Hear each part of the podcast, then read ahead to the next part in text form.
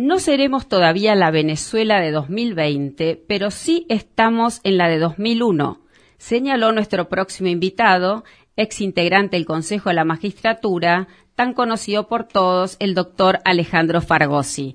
Buenos días, doctor Fargosi. Lo saluda María Garros del Ñandú Azul de Coronel Suárez. ¿Cómo le va? Buenos días, María. ¿Cómo le va? Bien, ¿usted? Bien. Bueno, doctor, eh, son épocas muy difíciles, ¿no? Para la justicia. Eh, ¿qué, ¿Qué opina de estos embates inéditos? ¿Es admisible que una vicepresidenta en ejercicio acuse de extorsión a la Corte Suprema de Justicia?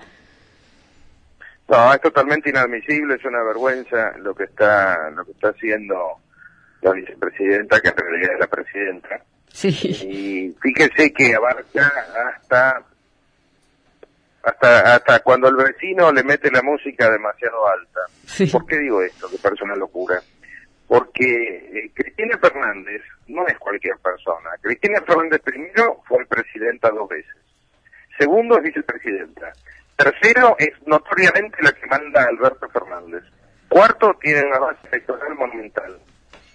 ¿Eso qué implica? Eso implica que si ella está jugando con las reglas del sistema democrático argentino, el sistema democrático argentino es republicano, Mm, no es una, una, una democracia cualquiera, es una democracia republicana. Esto quiere decir que hay división de poderes. Ella no puede atacar la división de poderes por dos razones. Primero porque se lo ordena la Constitución. Tema número uno, aunque ella se considere por encima de la Constitución, sí es que lo considera, no sé, nunca hablé con ella.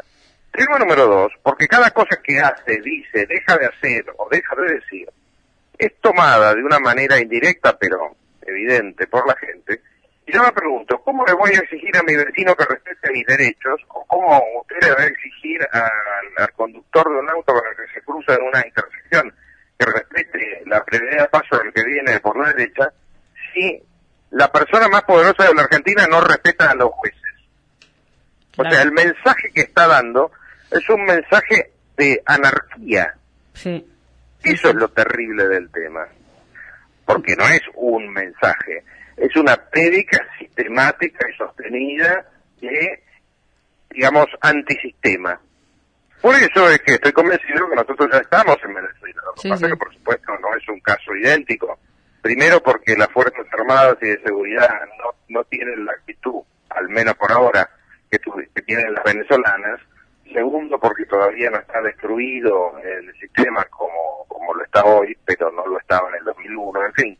Están pasando cosas que, ¿sabe, sabe lo que es interesante quizá para, para nuestros oyentes? Sí, el que doctor. conozca a un venezolano, que es venezolano por todos lados de la Argentina hoy en día, que le pregunte qué está sintiendo. Sí, sí, exacto, sí.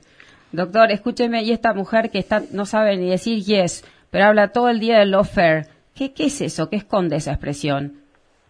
El lofer es una manera de decir, te niego el derecho a juzgarme. Claro. O sea, ella lo que hace, como no puede defenderse con argumentos jurídicos, cuestiona al juez. De hecho, ya lo hizo cuando declaró ante ante el tribunal oral, no me acuerdo cuándo, ese que dijo, yo lo juzgo a ustedes, no ustedes a mí. Sí. Todo ese tipo de todo ese tipo de, de, de- de actitudes de una soberbia inconcebible con nuestro sistema legal. Y además hay otro factor que es de lo más interesante comentar acá y compartir con usted y con su audiencia, y es el siguiente. Hay abogados, no digo que ella sea abogada, digo, hay abogados que tienen la, táctica, la táctica de ofender al juez para que el juez reaccione y de esa manera, cuando reacciona, poder recusarlo, o sea, poder pedir que se cambie el juez porque el juez eh, está enojado con uno y no Ah, va a ser imparcial. Eso se llama recusación. Sí. Lo que probablemente también esté haciendo Cristina Fernández es tratando de provocar a la Corte Ah, para que la Corte reaccione, diga algo que le permita a ella, con, con cierta con cierto sustento, recusar a los jueces de la Corte que reaccionan, y de esa manera sus juicios van a tener que ser evaluados, van a tener que ser juzgados por lo que se llaman conjueces. ¿Qué son los conjueces? Cuando un juez debe ser reemplazado y no hay nadie que lo reemplace, en el caso de la Corte, ningún juez puede reemplazar a un juez de la Corte hasta arriba. Hay un sistema, desde hace 200 años, es un sistema, digamos, original en la Constitución, en el que se nombra a, a abogados de la matrícula de abogados para que reemplacen en un caso particular cuando es recusado un juez de la Corte. ¿Sí? Claro. El gran problema, ¿cuál es? Que esos abogados normalmente no, no tienen por qué tener miedo a la decisión que tomen, porque, porque hay una recusación en un juicio X, eh, fuese, no, no, hay riesgo físico ni, ni temor reverencial.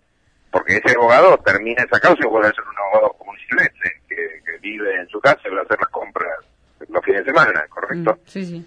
Y esas personas son muy apretables, pues son muy frágiles, son frágiles como usted o como yo. Sí, sí. Mm.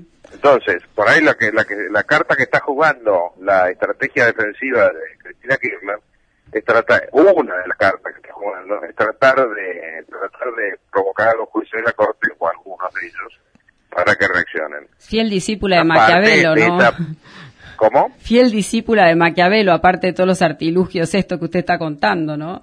Siempre. Yo le diría que no, yo le diría que es infinitamente peor que eso, porque el pobre Maquiavelo lo que hizo fue describir la realidad. En realidad es discípula de Gramsci. Así Gramsci, el, ese comunista, comunista. italiano que explicó cómo se podría demoler al capitalismo. Sí, sí. el kirchnerismo es Gramsci, de, de una punta a la otra. Exacto. Doctor Fargosi, buen día. Juan Emilio de Luzarreta lo saluda. ¿Cómo está? ¿Cómo le va? Muy bien. Por suerte muy bien y espero que a usted también le vaya muy bien. A nosotros nos falta un poquito más de agua. Eh, ahí, para, para, estamos yendo a que el Procurador General de la Nación va a ser elegido por mayoría simple eh, y para removerlo vamos a, se van a necesitar los dos tercios. ¿Cómo se entiende eh, esa parte? Es una típica, es una típica trampa kirchnerista porque la Constitución está, la Constitución del 94 está mal escrita. Eh, yo no cuestiono las intenciones, pero sí cuestiono la, técnica legislativa que usada para escribirla. Y con el caso del Ministerio Público Fiscal, que es la forma complicada de llamar al procurador, que en realidad son los fiscales, o sea, el jefe de los fiscales, para ponerlo en castellano común. Con respecto al jefe de los fiscales, dice que tienen que tener autonomía y autarquía, o sea, autonomía funcional y autarquía económica. Y no dice nada más. No le, no le otorga la estabilidad que le otorgan los jueces.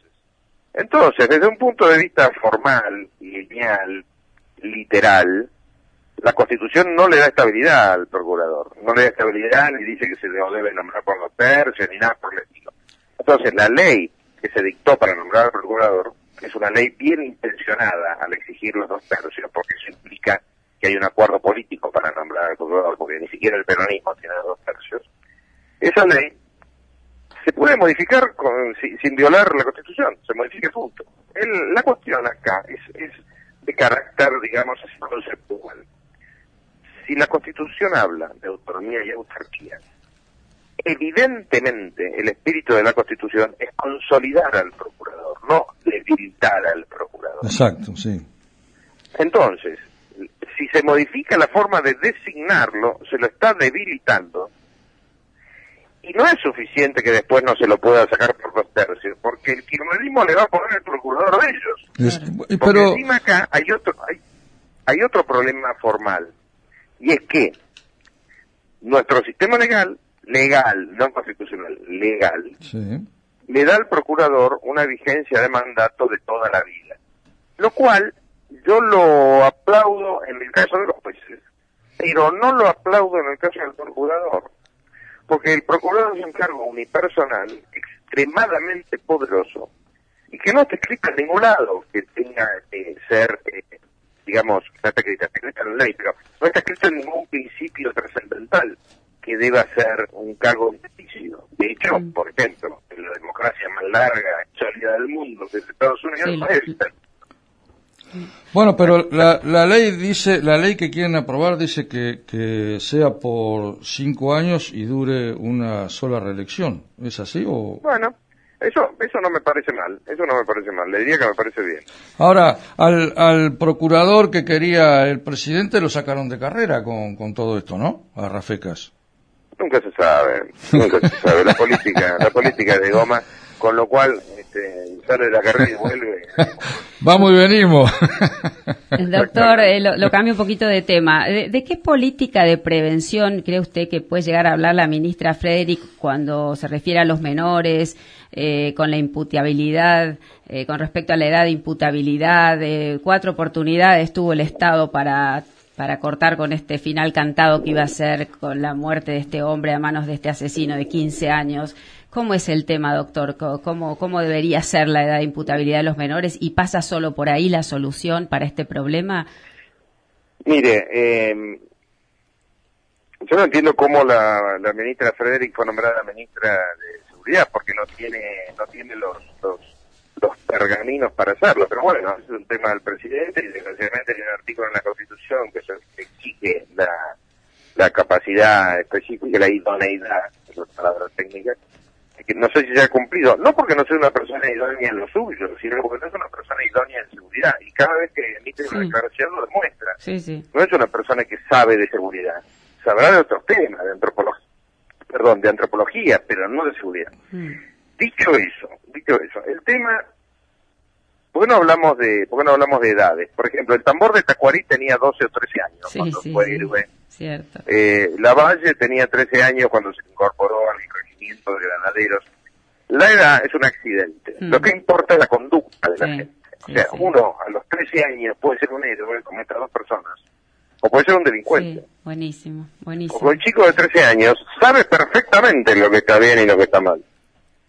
O sea, debería juzgarse por el delito que comete, digamos, una cosa así. Exactamente, mm. exactamente. No podemos estar con una mano diciendo que los menores de 13 años tienen derecho hasta abortar. Mm.